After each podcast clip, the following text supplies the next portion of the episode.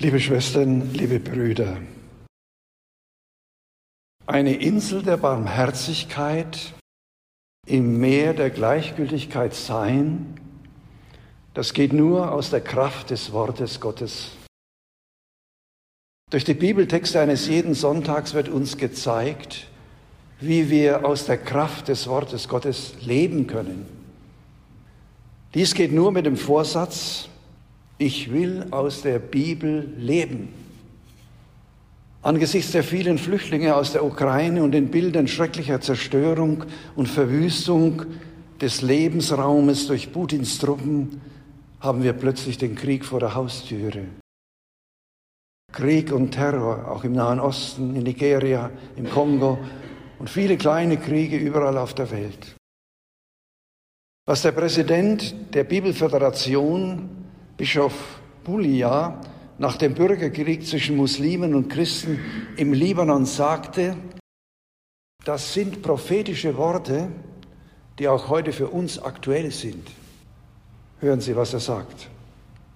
In einer Welt der Spaltung und Brüche, in einer Welt, in der Vergebung selten und Rache nur zu häufig vorkommen, in einer Welt, in der Liebe schwer und Krieg leicht ist, in einer solchen Welt sollten wir Christen von neuem das Abenteuer des Seemanns aus dem Evangelium aufnehmen. Der Schwung des Zweiten Vatikanischen Konzils, das die Schatzkammer der Heiligen Schrift weit aufmachen wollte, hat bei uns nachgelassen. Das Lesen in der Heiligen Schrift, in der nach Paulus Gottes Kraft und Weisheit aufleuchtet, Bibelgespräche, biblische Predigten sind für die Lebendigkeit unseres Glaubens lebenswichtig. Ein zweites dazu. Aus der Kraft und Weisheit Gottes wirken wird möglich, wenn wir in der Bibel zu Hause sind. Und deshalb sagt Bischof Pallea, in der Tag hilft die Lektüre der Bibel nicht nur unseren Gemeinden dabei, im Glauben und in der Liebe zu wachsen, sondern sie sollte der ganzen Welt jene Worte allumfassender Geschwisterlichkeit anbieten, die die Welt so dringend braucht. Allumfassende Geschwisterlichkeit, nicht Gleichgültigkeit, Barmherzigkeit, nicht Abschottung, gute Nachbarschaft statt Weltherrschaftsfantasien, wie sie der Berater Putins Alexander Dugin jetzt gerade ausgesprochen hat. Russland im Osten von Vladivostok bis im Westen Lissabon. Anhand der Bibelworte des heutigen Sonntags will ich zeigen, dass Hören auf das Wort Gottes hilft, aus Gottes Kraft zu leben. In einem Dreischritt nähern wir uns den Bibeltexten des Sonntags. Aus unserer unsicheren Zeit kommend hören wir in die erste Lesung hinein aus dem Buch der Weisheit. Das Wissen unserer Zeit ist so vielfältig, dass der einzelne Mensch nur einen winzigen Bruchteil davon erfassen kann. Überall wird nach Fachleuten gerufen, aber die wissen meist auch nur über den kleinen Bereich ihres Fachgebietes Bescheid. Ein erstes dazu. Die Zusammenhänge in Natur und gesellschaftlichen Leben zu erkennen, ist äußerst schwer. Auch Fachleute irren nicht selten. Kurz und bündig sagt das Buch der Weisheit, unsicher sind die Überlegungen der Sterblichen und einfältig unsere Gedanken. Wenn uns schon die Einsicht in die sichtbare Welt so schwer fällt, wie erst recht dann in die Pläne Gottes, der alles in Sein gerufen und durch seinen Geist belebt und leitet. Und darum fragt die Lesung, welcher Mensch kann Gottes Plan erkennen? Oder wer begreift, was der Herr will? Aus eigener Kraft und Einsicht stehen wir vor der irdischen und himmlischen Wirklichkeit wirklich wie der vor eine schwere Last gespannte Ochs vom Berg. Ein zweites. Aber Gott lässt den an ihn glaubenden Menschen in seiner Begrenztheit nicht allein. Weil er uns nach seinem Bild geschaffen hat, lässt er uns teilhaben an seinen Plänen und an seiner Weisheit durch seinen Geist, den er in der Taufe in uns ausgegossen hat. Dieser Geist der Liebe Gottes in Person schenkt uns sterblichen Menschen Einsicht in den Heilsplan Gottes, macht unsere oft so krummen Wege gerade, hilft uns auf unserem Glaubens- und Lebensweg weiterzugehen, auch wenn es manchmal schmerzt und weh tut. Und ein drittes, der Geist Gottes lehrt uns, was Gott gefällt. Durch Gottes Weisheit, die in Jesus Mensch wurde, werden wir gerettet. Er ist in unserer kurzen Lebensfrist, wie sie der Antwortgesang besungen hat, und in unserer vergehenden Existenz unsere Zuflucht von Geschlecht zu Geschlecht. Sein Geist schenkt uns Einsicht in Gottes Pläne und Weisheit. Und darum werde ich am Beginn eines jeden Tages, und ich habe mir das auch wieder neu vorgenommen, zu ihm rufen, komm, Heiliger Geist, öffne meine Augen, mein Herz und meinen Verstand, damit ich erkenne, was Gott heute durch mich Gutes wirken will was Gott heute durch mich Gutes wirken will. Die zweite Lesung führt uns zum Brief des Apostels Paulus an Philemon, ein Brief aus dem Gefängnis. Paulus setzt sich für den entlaufenen Sklaven Onesimus ein. In seinem kurzen Brief an Philemon macht er deutlich, Leben aus Gottes Kraft, der aus der in Jesus Christus Mensch gewordenen Liebe, befähigt mich, den Untergebenen und von mir Abhängigen nicht als Herr und Sklavenhändler, sondern als Bruder in Christo zu begegnen. Nur Gott in seiner alles überblickenden und in Freiheit erwählenden Liebe darf sagen, ich bin der Herr und sonst niemand. An den Jüngern, die Jesus zu Recht ihren Herrn und Meister nennen, verrichtet er den Sklavendienst der Fußwaschung. Und er sagt ihnen damit, wer bei euch groß sein will, der soll euer Diener sein. Und wer bei euch der Erste sein will, soll euer Sklave sein. Deshalb, so Paulus, wird auch Philemon seinen durch Paulus Christ gewordenen, fortgelaufenen Sklaven Onesimus wieder bei sich aufnehmen.